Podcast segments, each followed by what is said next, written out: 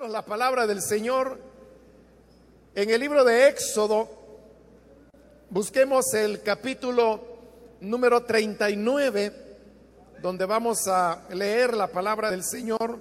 Continuamos este día con el estudio que estamos desarrollando en el libro de Éxodo. Y en esta ocasión corresponde iniciar el capítulo número 39.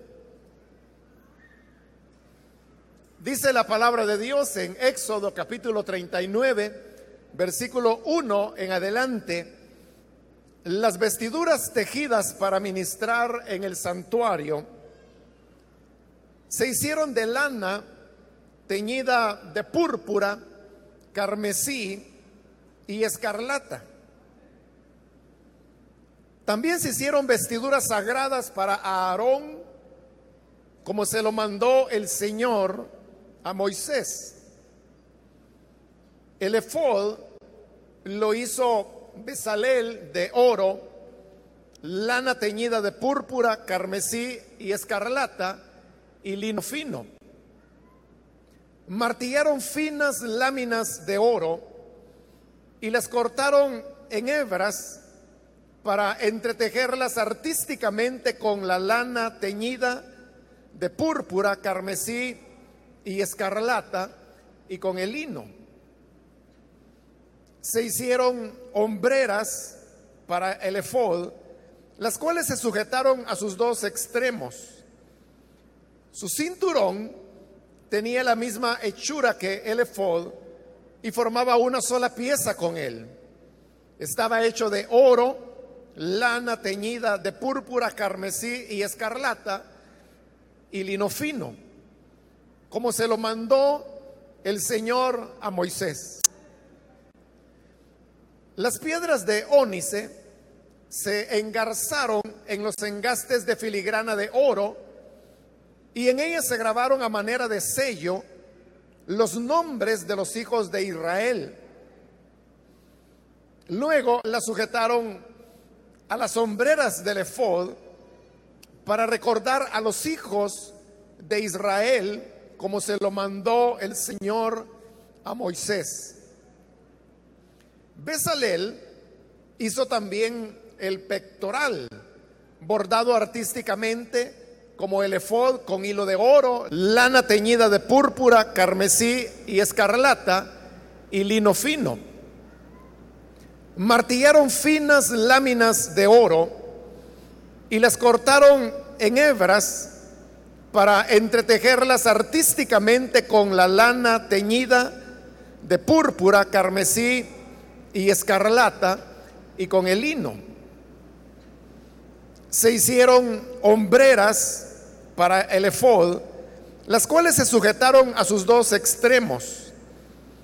Su cinturón tenía la misma hechura que el efod y formaba una sola pieza con él.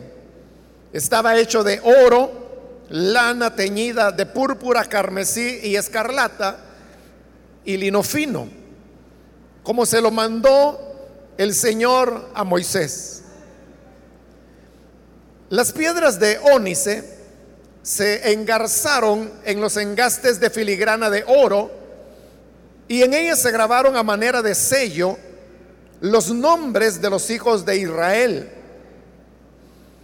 Luego las sujetaron a las sombreras del efod para recordar a los hijos de Israel como se lo mandó el Señor a Moisés. Besalel hizo también el pectoral bordado artísticamente como el efod con hilo de oro, lana teñida de púrpura, carmesí y escarlata y lino fino. Doble y cuadrado de 20 centímetros por lado. En él se engastaron cuatro filas de piedras preciosas. En la primera fila había un rubí, un crisólito y una esmeralda.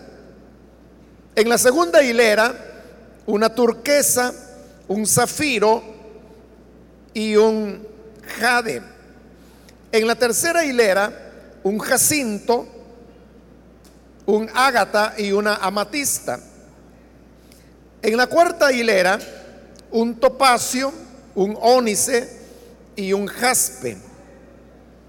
Estaban engarzadas en engastes de filigrana de oro y eran doce piedras, una por cada uno de los hijos de Israel, grabada a manera de sello con el nombre de cada una de las doce tribus.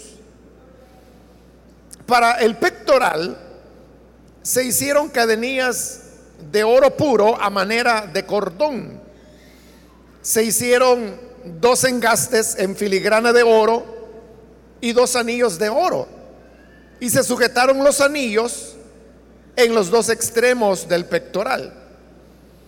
Luego se sujetaron las dos cadenillas de oro en los anillos a los extremos del pectoral.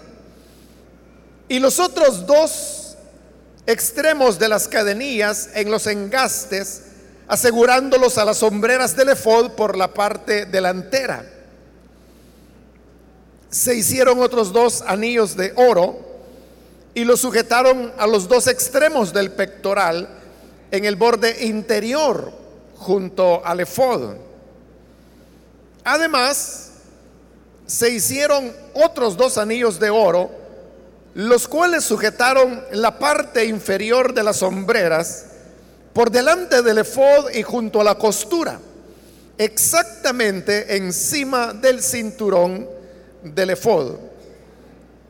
Con un cordón de lana púrpura ataron los anillos del pectoral a los anillos del efod, a fin de unir el pectoral al cinturón para que no se desprendiera del efod como se lo mandó el Señor a Moisés. Hasta ahí vamos a dejar la lectura. Pueden tomar sus asientos, por favor, hermanos.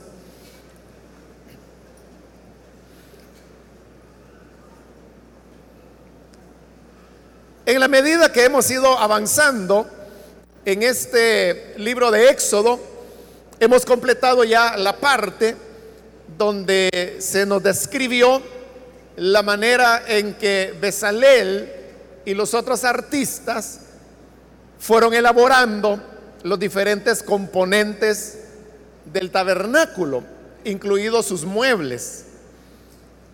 Esa tarea quedó finalizada en el capítulo anterior, en el 38, con la elaboración de el aceite y el incienso que se utilizaría para el servicio que habría de prestarse al Señor dentro del tabernáculo. Habiendo terminado entonces la construcción de lo que era propiamente el tabernáculo, lo único que ahora restaba era elaborar las vestiduras que habría de usar tanto a Aarón como también los otros levitas, que eran los sacerdotes, llamémosle auxiliares. En realidad, la descripción que acabamos de leer, porque la vestidura sacerdotal básicamente tenía tres elementos. El primero de ellos era el efod, del cual hemos leído la manera en que fue hecho, Luego el otro era el pectoral, que es la descripción más extensa que hemos leído. Y luego vamos a ver en la próxima oportunidad que se menciona el tercer elemento, que es eh, la capa o manto que el sacerdote usaba. Después se van a mencionar algo otros elementos eh, que diríamos eran como complementarios, como el tema del turbante y la diadema que el sumo sacerdote tenía que llevar. Esta descripción que se hace de los tres fundamentales componentes de las vestiduras sacerdotales realmente es la descripción de las vestiduras que el sumo sacerdote debía utilizar. En esa época, a Aarón, hermano mayor de Moisés. Y no se hace una descripción de las vestiduras que habrían de utilizar los otros sacerdotes que eran los levitas. Lo único que sabemos es por el capítulo 25 de este mismo libro de Éxodo y que estudiamos hace varios meses atrás, las vestiduras de los sacerdotes eran mucho más sencillas. Básicamente era una túnica de lino. Entonces, lo que acá se nos está describiendo, más que todo, es la elaboración de las vestiduras del sumo sacerdote. Vuelvo a llamar a usted la atención que es directamente Besalel el que hace las vestiduras, porque con los elementos del tabernáculo que vimos en la en el pasado, Besalel era más como el director de, de la elaboración, por ejemplo, de las cortinas, de las cubiertas, de los postes, de las estacas, de las bases. Pero todo eso lo hicieron los otros artesanos, artistas, cuyos nombres también vimos ya hace varios meses atrás. Entonces, Besalel más que todo tuvo una función de dirección y supervisión sobre la tarea que ellos realizaban. Pero cuando ya se llegó al momento de elaborar los muebles, que era como la parte más delicada, pero al mismo tiempo más artística, hemos visto que era Besalel directamente quien lo hizo. Entonces, Besalel hizo, por ejemplo, el altar del incienso, la lámpara, que ya hemos explicado que equivocadamente se le llama candelabro, pero era una lámpara de siete luces. Y todos estos elementos finos como la mesa en las cuales en la cual se iban a colocar los panes de la proposición, eran hermanos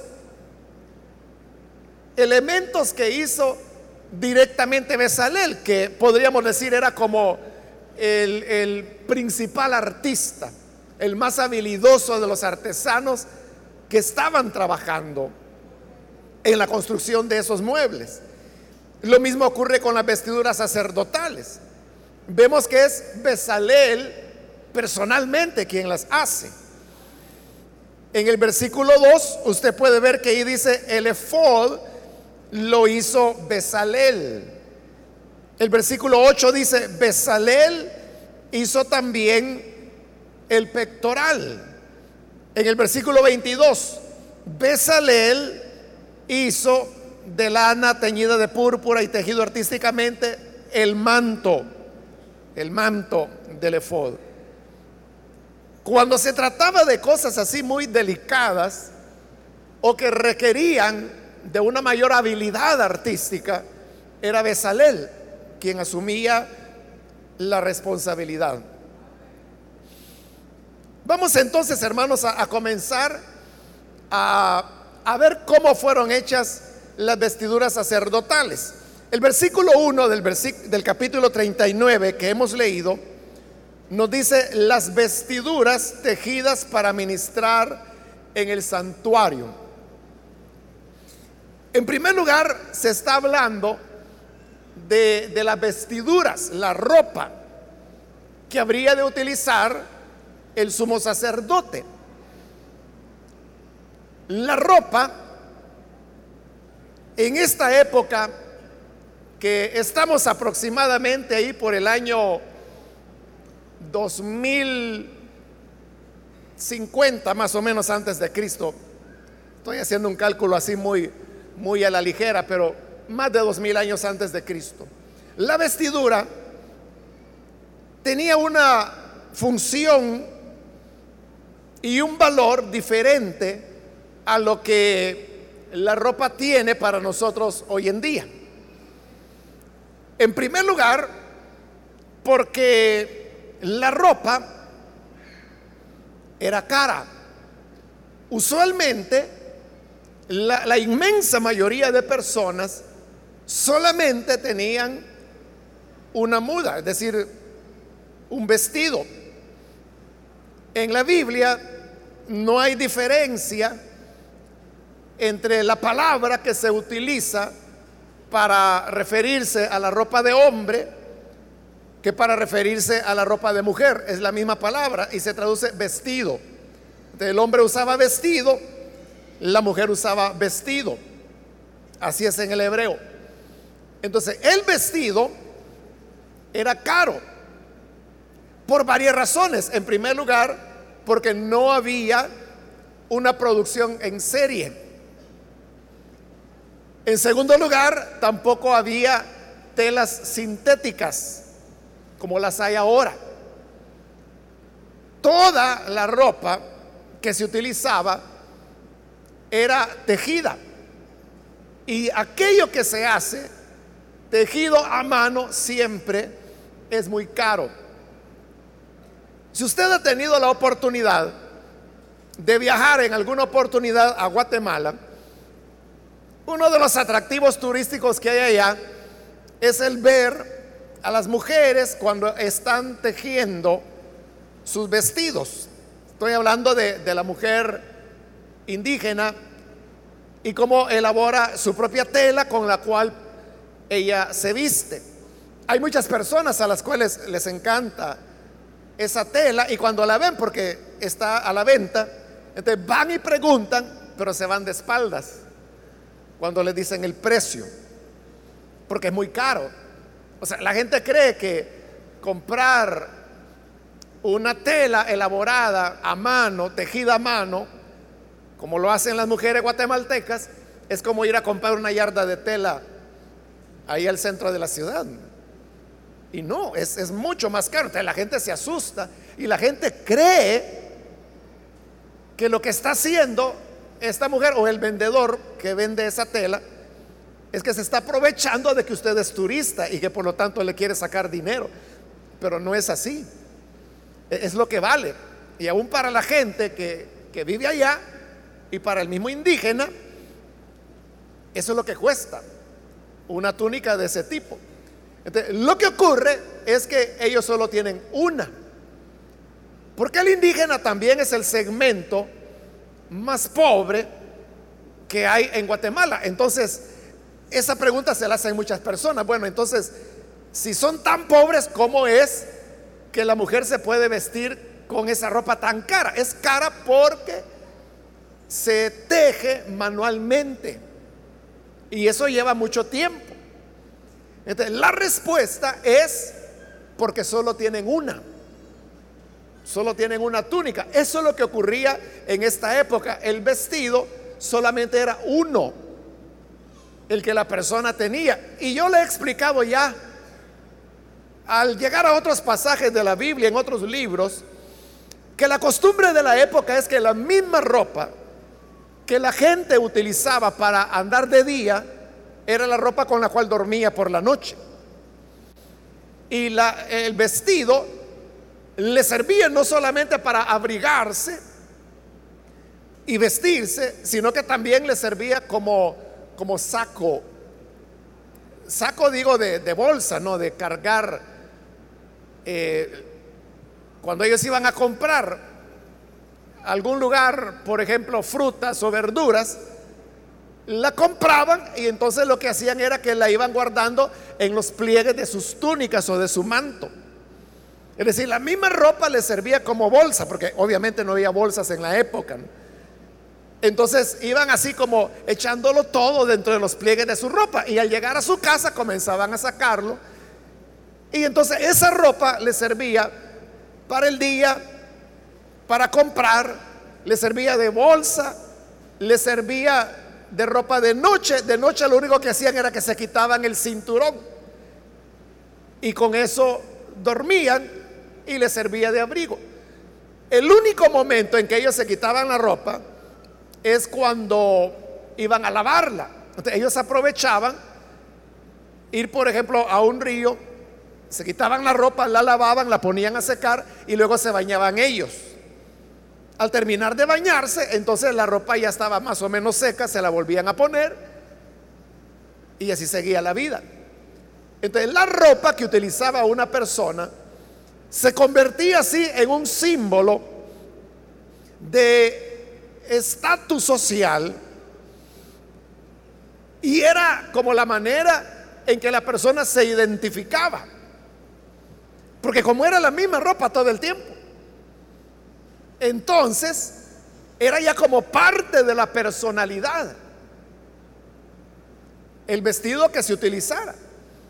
Por eso es que los hermanos de José, el hijo de Jacob, llegaron a aborrecerlo tanto por la vestidura que su padre Jacob le había regalado.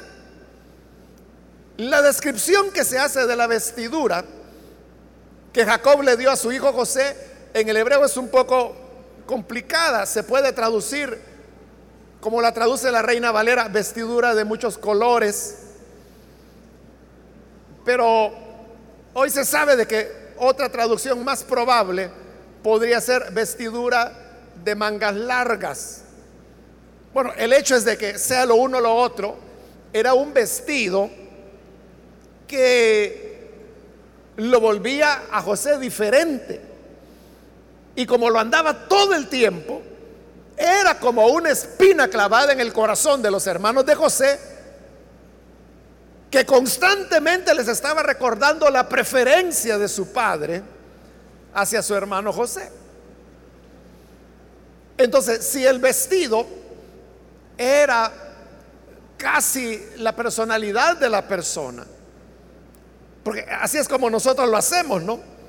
Nuestra manera de vestirnos refleja nuestra personalidad. Si alguien tiene una personalidad eh, extrovertida, es alguien que le gusta llamar la atención, así es la manera como se va a vestir. Es decir, utilizará colores vivos, camisas a cuadros, o sea, no estoy diciendo que eso sea malo, solo estoy diciendo que la personalidad se refleja en la manera como alguien se viste. Una persona que sea mucho más eh, recatada, mucho más reflexiva, entonces eh, tenderá a utilizar colores más, más tenues, más colores pastel, más suaves y con eso se está reflejando la personalidad. Entonces, si usted tiene en mente alguna persona que es así como muy tranquila, le aseguro que difícilmente usted va a poder imaginar a esa persona con una camisa roja, pero de ese rojo encendido. Entonces dice, no, es que esta persona nunca se va a vestir de esta manera. No, e, esta persona utiliza colores así, un celestito, o usa un color cremita, o sea, esos colores así suaves. el vestido reflejaba la, personalidad, pero también el estatus. Por eso es que era diferente el vestido del rey al vestido de un artesano, que a la vez era diferente al de un esclavo. Entonces, el vestido reflejaba casi lo que la persona era. Por eso es que la acción de rasgar las vestiduras que aparece frecuentemente en la Biblia, tanto Antiguo como Nuevo Testamento, cuando una persona rasgaba las vestiduras, entonces eso tenía mucho más significado que usted se rompa su camisa o que la hermana rasgue su, blusa, ¿no? O sea, para nosotros diríamos, bueno, al llegar a casa se va a cambiar.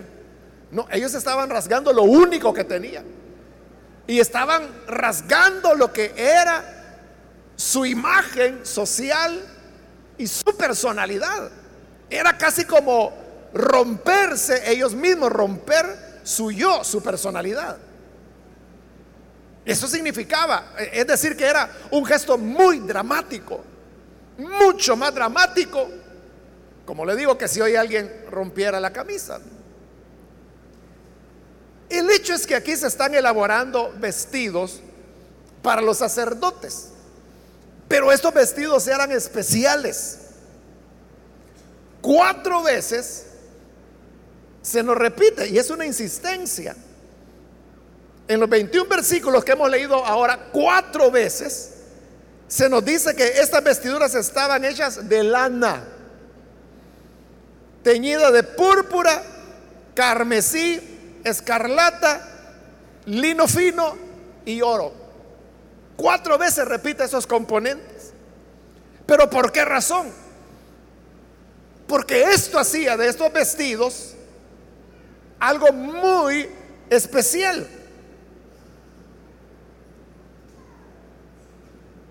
Dicho de otra manera, era un vestido que nadie tenía. Nadie lo iba a tener. Porque los materiales más caros se habían empleado en él. La tela era tejida, como todas las telas de la época. Pero el vestido sacerdotal era tejido con oro, con carmesí, con escarlata, teñido de púrpura, que la púrpura solamente podían utilizarla los reyes por lo caro que era. Entonces eran vestiduras que le daban honor al sacerdote. Porque recuerde, la vestidura no solo era la vestidura. Si usted se pone una ropa bonita, hoy la gente lo que le va a decir es, qué bonita su ropa, qué bonita su camisa. Hermana, qué bonito su vestido. Eso es lo que le van a decir. Pero acá, como el vestido era el reflejo de la posición social, de la personalidad, y era casi lo que la persona era. Entonces Dios ordena que se hagan estas vestiduras para los sacerdotes Aquí no lo dice, pero cuando Dios le entrega las instrucciones a Moisés en el capítulo 25, ahí sí le dice. Y le dice que estas vestiduras van a ser para honor y para gloria. Entonces, el sacerdote vestido así adquiría dignidad, adquiría gloria, adquiría honor. De la gente que veía al sumo sacerdote estaba viendo un vestido como no había igual. Pero eso traducido a la cultura de ellos era que no había otro igual que el sacerdote. Que el sacerdote era sin igual. Por eso es que sumo sacerdote solo uno podía ver. Y por eso se le vestía de manera que concordara con el privilegio que el Señor le había dado. Eso obviamente era así en el Antiguo Testamento, ahí lo estamos viendo. Pero como también hemos visto que todos estos materiales y disposición del tabernáculo y sus muebles, todo también tiene un sentido que señala hacia un significado simbólico. ¿qué nos enseña a nosotros simbólicamente esta vestidura que utilizaban los sumos sacerdotes?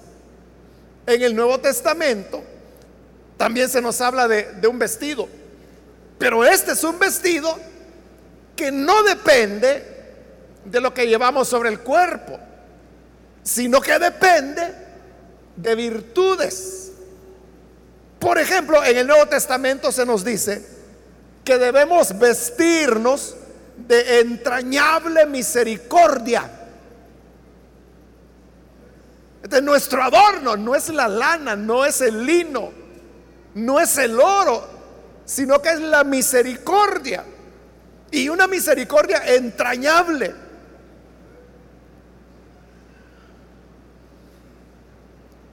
La Biblia también dice que el lino blanco y fino son las obras buenas de los justos. Es decir, que otro elemento que viste al cristiano son las buenas obras. Eso es lo que le dan, así como al sacerdote. Estos vestidos le daban honor y gloria. Lo que le da gloria y honor al creyente hoy en día, porque todos somos real sacerdocio. Y el vestido de nuestro ministerio como sacerdotes es la misericordia, son las obras buenas, es la rectitud. Por eso es que Pablo insiste y dice, despójense, que podríamos también decirlo, desvístanse del hombre viejo que está viciado con sus costumbres y sus conductas y revístanse, es decir, cámbiense vestido y revístanse con el nuevo hombre creado según la imagen de nuestro Señor Jesucristo. La enseñanza entonces que el pasaje nos da es que lo que nos va a llenar a nosotros, hermanos, de honra como sacerdotes del Señor, es que las personas puedan descubrir en nosotros esas cualidades espirituales, esas virtudes. Cuando la gente vea que en usted hay integridad, que hay misericordia, que hay amor, que hay ternura, que hay pureza. Cuando la gente vea eso, las personas van a reconocer en usted una persona honorable, un respeto que no depende que usted lo pida o que usted lo exija. Porque hay gente que quiere ser respetada con amargura. Y le dice, mire, respéteme porque yo soy su supervisor. Pero así no se gana el respeto.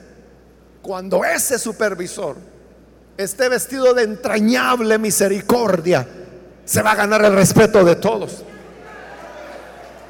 Cuando lo vean revestido de acuerdo a la imagen del Hijo de Dios. Pero avanzando, dice ese mismo versículo 1, las vestiduras tejidas para ministrar en el santuario. Es decir, que esta ropa el sacerdote no la podía usar para irse a su casa, por ejemplo. Porque específicamente dice que era para ministrar en el santuario. De cuando el sacerdote llegaba, él llegaba con la ropa usual, pero al llegar al tabernáculo, primero tenía que bañarse, para eso estaba el mar, tenía que lavarse totalmente. Y luego se vestía ya la ropa de lino y se ponía, en el caso del sumo sacerdote, todos estos adornos para comenzar a ministrar. Cuando terminaba de ministrar, tenía que quitárselos otra vez, guardarlos y ponerse su ropa común. Es decir, que había una diferencia entre cómo el sacerdote vestía fuera del tabernáculo y cómo debía vestir dentro de él. Entonces ahí está estableciendo un elemento que establecía diferencia entre las funciones comunes, usuales de la vida y aquellas tareas que estrictamente tenían que ver ya con la adoración directa a Dios. De la enseñanza es que aquello que nosotros dedicamos a Dios en adoración, en servicio a Él no puede ser manejado ni tratado de las maneras en que se desarrollan o se usan otros elementos en otras instancias. Porque aquí se trata de la de la obra de Dios. Por eso es que esto también lo hemos hablado en otras oportunidades que yo le he dicho que cuando venimos acá debemos tener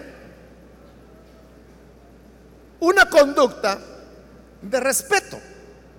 Y le he aclarado que el respeto no es hacia el local o el edificio.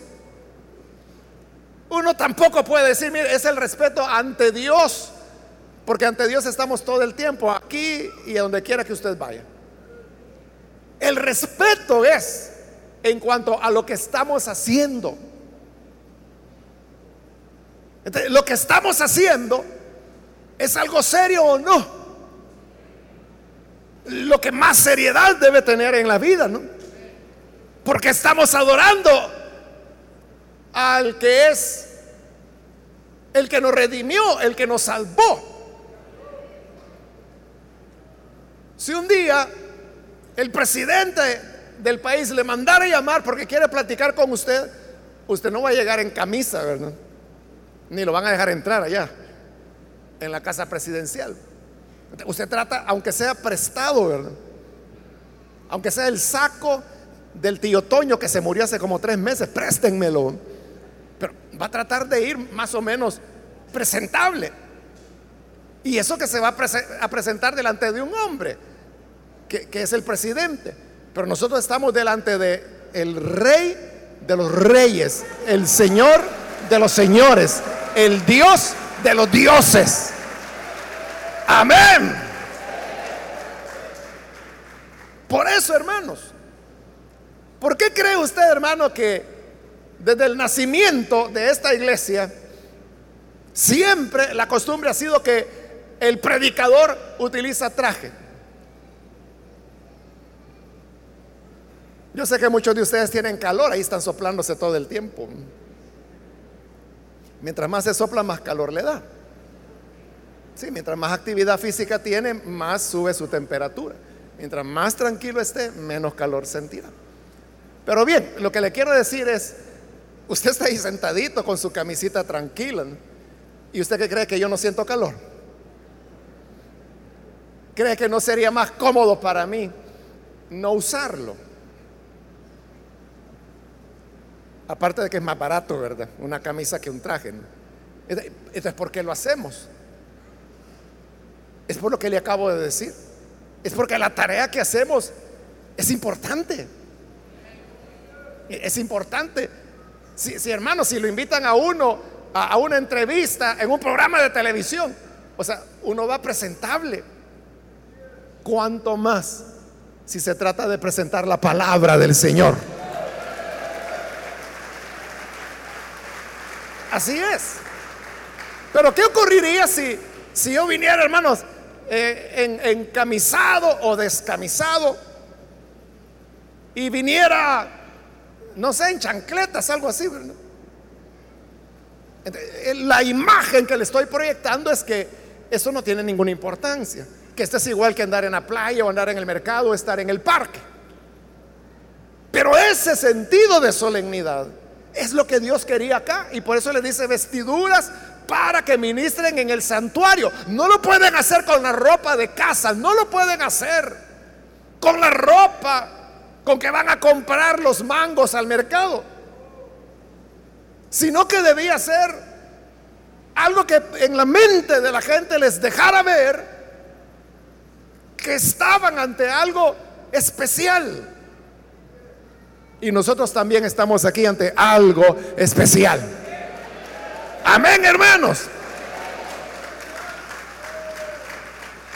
Por eso trate usted de, de ser reverente también, de no levantarse innecesariamente. Sí, porque hay gente que por oficio tiene el tema de ir al baño. Y como yo lo he dicho muchas veces, en las iglesias católicas no hay baño. ¿Y cómo hace esa gente? Simplemente se aguantan. Y nosotros, que decimos que estamos ante un Dios vivo, que tiene ojos para ver, que tiene oídos para oír, que tiene boca para hablar, ahí estamos, que blum, blum, blum, blum.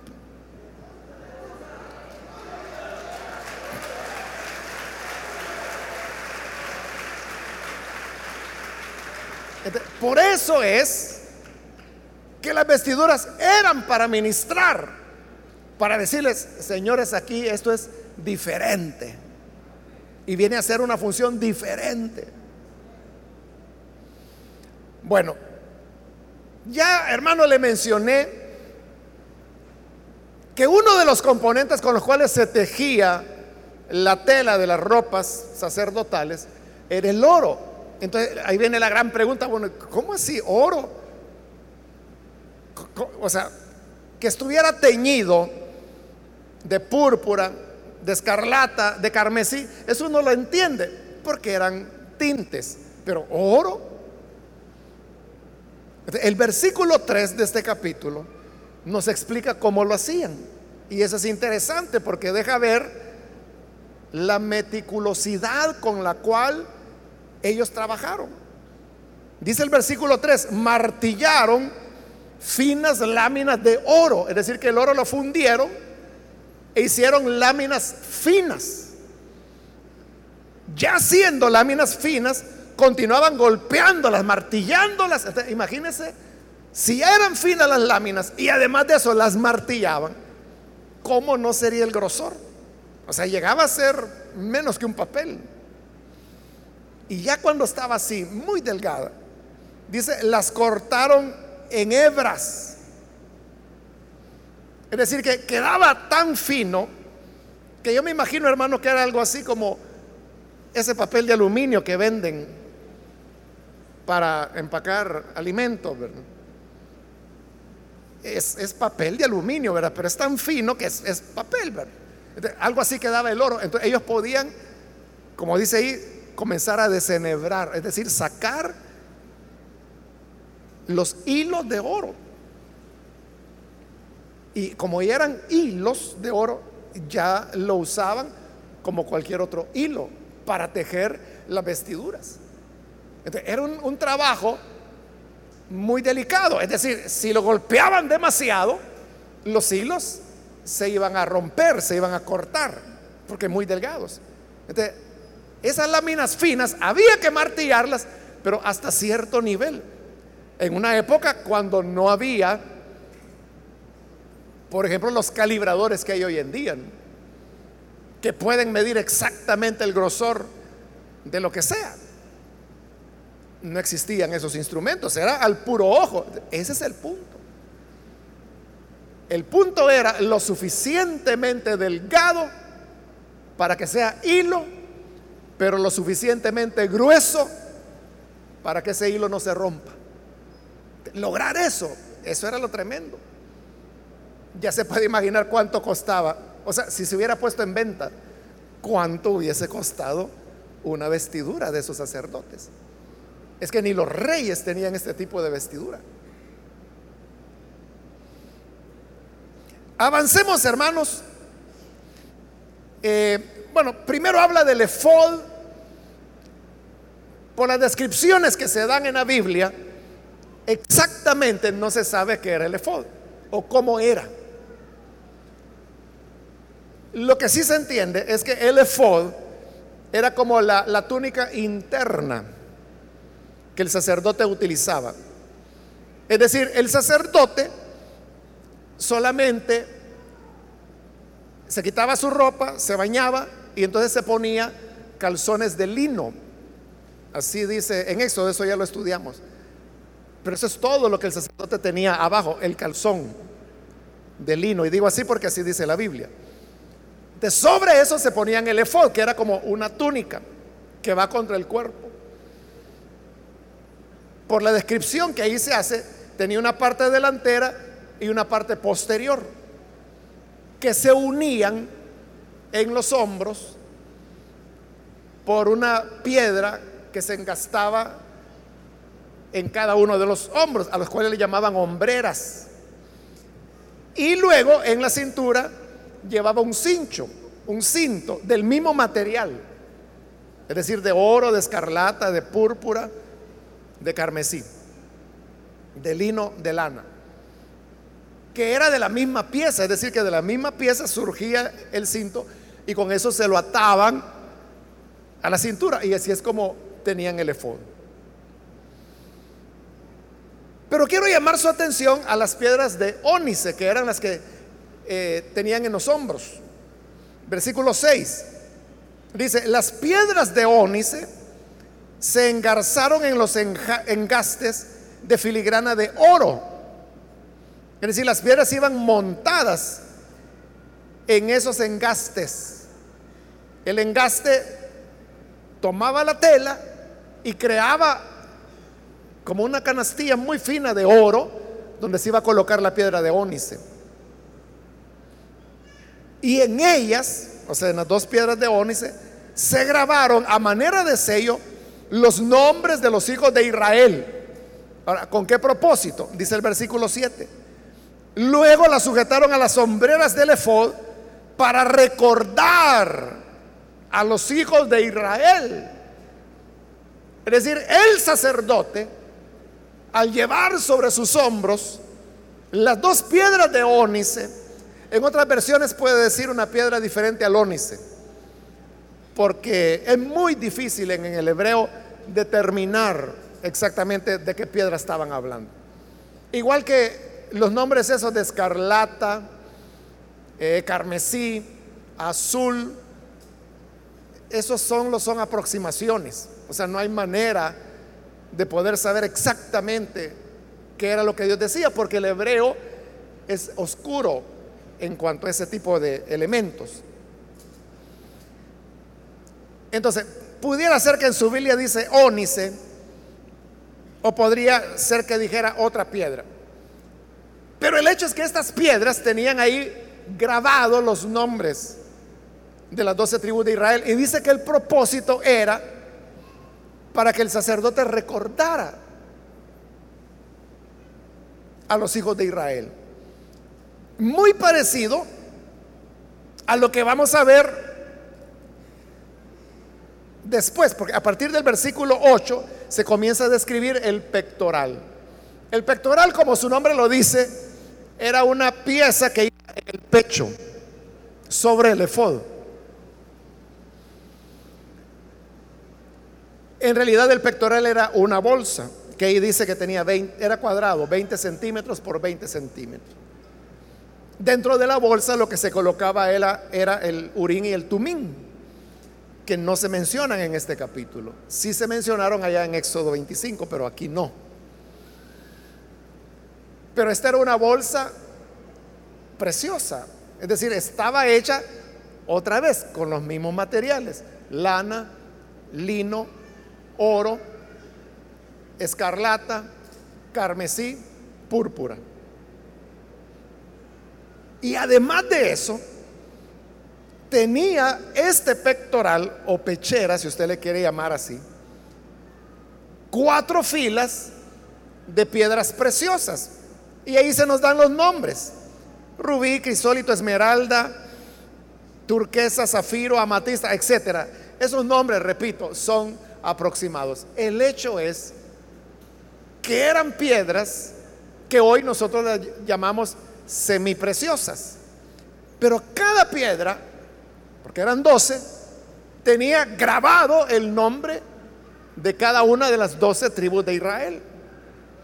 Es decir, que el sacerdote en su vestidura tenía sobre sus hombros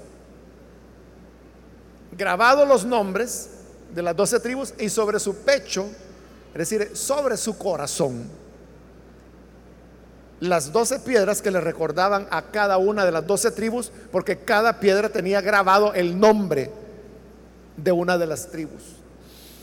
Y dice ahí el Señor que esto era así para que recordara a los hijos de Israel El propósito era que el sacerdote no perdiera la perspectiva, la visión de lo que hacía. Porque el sacerdote podía enfrascarse mucho en los sacrificios, en los holocaustos, en las expiaciones, en las libaciones, en los lavamientos o bautismos que hacían dentro del tabernáculo y posteriormente en el templo. Esa ocupación que era, hermanos, en día de fiestas, eso era de no parar. Era de no parar, era demasiado trabajo. El sacerdote podía perder la perspectiva del sentido de lo que él hacía. Te podía llegar un momento en que él dijera, es que mire, estoy muy ocupado para este día, hay 300 personas que quieren ofrecer sacrificio y cada sacrificio era una res o un macho cabrío o un cordero que había que sacrificar. Yo creo que ni siquiera en los rastros municipales que hay en el país se sacrifican tantas reses como las que se sacrificaban ahí en el templo. Y en día de fiesta, hermano, podían ser miles. O sea, si el día de la inauguración del templo, Salomón ofreció más de 100 mil sacrificios, un solo día. Dice que como no cabían en el altar, lo que hicieron los sacerdotes fue santificar todo el atrio, que ya vimos que era la parte más grande. Y ahí colocaron, es decir, que todo el atrio se convirtió en una hoguera gigantesca. Si no, no terminaban. Podía ser tan absorbente ese trabajo que el sacerdote podía perder el sentido de que todo lo que se hacía era para responder a una necesidad de un ser humano que necesitaba usualmente perdón de pecados, o necesitaba que se le declarara libre de una enfermedad, o necesitaba un sacrificio de paz con Dios, o el que quería ofrecer un sacrificio de gratitud a Dios. Se puede perder esa perspectiva. Y en toda, en todos los niveles. Si usted es líder, usted puede perder la perspectiva. ¿Por qué es líder? ¿Por qué tenemos una reunión en las casas? el propósito es, a cada rato lo decimos, es, un sentido evangelizador, pero también es un sentido de cuidado de la iglesia. Es decir, ahí se presenta el Evangelio a personas que aún no lo conocen y a los que ya están en el Evangelio, el líder los cuida, los atiende. Porque aquí es bien difícil saber cuál es la necesidad que usted tiene, porque somos varios, ¿verdad? Pero en la célula, donde el número es reducido, que no pasa de 15 personas, el líder, la lideresa sí puede conocer cuál es la necesidad de cada quien y en base a eso le ayuda. Pero el líder puede llegar a estar tan empeñado en el crecimiento, en la multiplicación, en que traigan amigos, que puede perder ese sentido. Y entonces, en la reunión de evaluación, ¿por qué no trajo al invitado que dijo que iba a traer el sábado? Ay, hermano, es que fíjese que me puse muy mal, estaba mal de salud. Y por eso no fue. Entonces usted es de azúcar. Entonces usted no aguanta nada. No ha pensado en el Señor que llevó la cruz y usted no puede hacer un sacrificio para ir a traer un amigo. Jesús entregó su vida, le escupieron, lo coronaron de espinas y todo lo hizo por salvar. Y usted por salvar a un amigo no podía haberse esforzado en que le dolía la cabeza. No sea chillón. Pero en esto que le estoy diciendo, ese líder ha perdido la perspectiva. Se olvidó que el propósito es ciertamente evangelizador, pero también de atención. La actitud debería ser, de veras estaba enfermo, hermano, pero ¿cómo se siente? ¿Ha mejorado o quiere que oremos por usted en este momento? Disculpe, yo no sabía que se había sentido mal, por eso le preguntaba. Ese es el interés en el ser humano. Igual en el, en el caso del supervisor. Ser supervisor no significa ser el capataz que le está exigiendo al líder resultados, resultados, resultados, resultados. El supervisor es quien pastorea. Debería pastorear a esa gente, atenderla, ayudarla, animarla, consolarla, entrenarla. Eso debería ser el supervisor. Y así uno puede ir subiendo a llegar al pastor de zona, pastor de distrito, el pastor principal ya de la iglesia. No hay que perder la perspectiva. Por eso es que el sacerdote llevaba grabados los nombres sobre los hombros y en el pecho, en el corazón. Para que no se le olvidara que el sentido de su función no era estar matando vacas, sino que el sentido de su función era el ser humano. Eso que se llamaba Rubén, Neftalí, que se llamaba Judá, Simeón, las doce tribus, las personas, los nombres. Dijo el Señor para que recuerde a los hijos de Israel. nosotros debemos ser cuidadosos de recordar, hermanos, que la razón de lo que hacemos siempre es el ser humano. Siempre es el ser humano. Eso es lo que le pasó a los fariseos. Aquel fariseo amargado que Jesús llegó a la sinagoga y comenzó a sanar en día sábado. Y este hermano, bueno, a saber si era hermano, pero era fariseo. Lo que es cierto es que era amargado. en su amargura le dice, oigan, siete días tiene la semana. En seis pueden venir para ser sanados, pero no en el día de reposo. Y Jesús le dijo, hipócrita. Si tu burro tiene sed en el día sábado, ¿acaso no lo desatas y lo llevas a beber? Entonces, si tú en día de descanso te preocupas por el burro, como yo no me voy a preocupar por estos seres humanos, por estas personas? ¿Se acuerda la mujer encorvada? Jesús le dijo, ¿quién de ustedes no desata su asno en el día de reposo? ¿Cómo yo no habría de desatar a esta hija de Abraham, a quien Satanás tenía atada? Ese es el punto. No olvidar a la persona humana. Los fariseos estaban más preocupados por el sábado, por la norma, por el cumplimiento. Jesús estaba más preocupado por las personas, por su sufrimiento. Entonces, para que recuerde a los hijos de Israel, dijo Dios, que lleve grabados sobre sus hombros y sobre su corazón los nombres de las doce tribus. De igual manera, hermanos, no nos olvidemos de nuestros Pedros, de nuestros Robertos, no nos olvidemos de nuestras Margaritas, de nuestras Carolinas que son las personas a quienes usted debe atender, adultos, jóvenes o niños. Son el sentido de todo el trabajo que hacemos. Y termino, hermanos, solamente una última observación.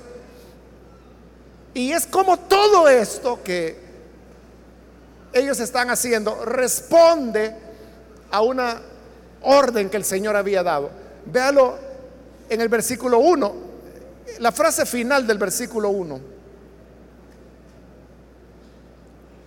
Dice, también se hicieron vestiduras sagradas para Aarón. Y oiga esto, como se lo mandó el Señor a Moisés. Esa expresión, como se lo mandó el Señor a Moisés, aparece siete veces en este capítulo. Esa es la primera, pero mire el final del versículo 5, como se lo mandó el Señor a Moisés. Ve el final del versículo 7, como se lo mandó el Señor a Moisés. Ve el final del versículo 21, como se lo mandó el Señor a Moisés.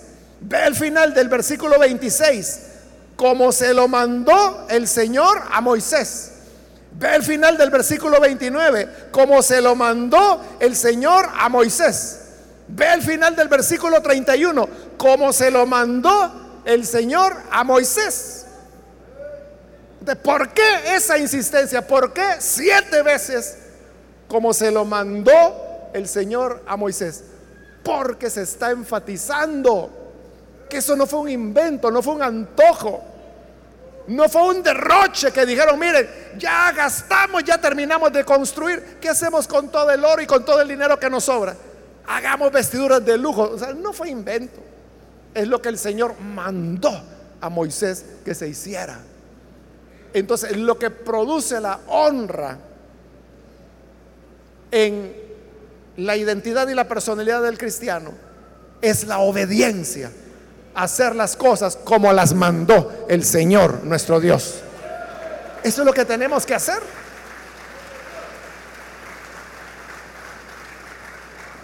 Cuando obedecemos a Dios entonces es cuando somos revestidos de gracia, de honor, porque hoy no es como los predicadores de la prosperidad, que, andan trajes de 6 mil dólares, relojes de 8 mil, y con eso quieren impresionar a la gente. Lo que debe impresionar a la gente es nuestra obediencia al Señor, nuestra misericordia, el nunca olvidar que todo lo que se hace es por las personas, por los seres humanos. Vamos a orar, vamos a cerrar nuestros ojos y vamos a inclinar nuestro rostro.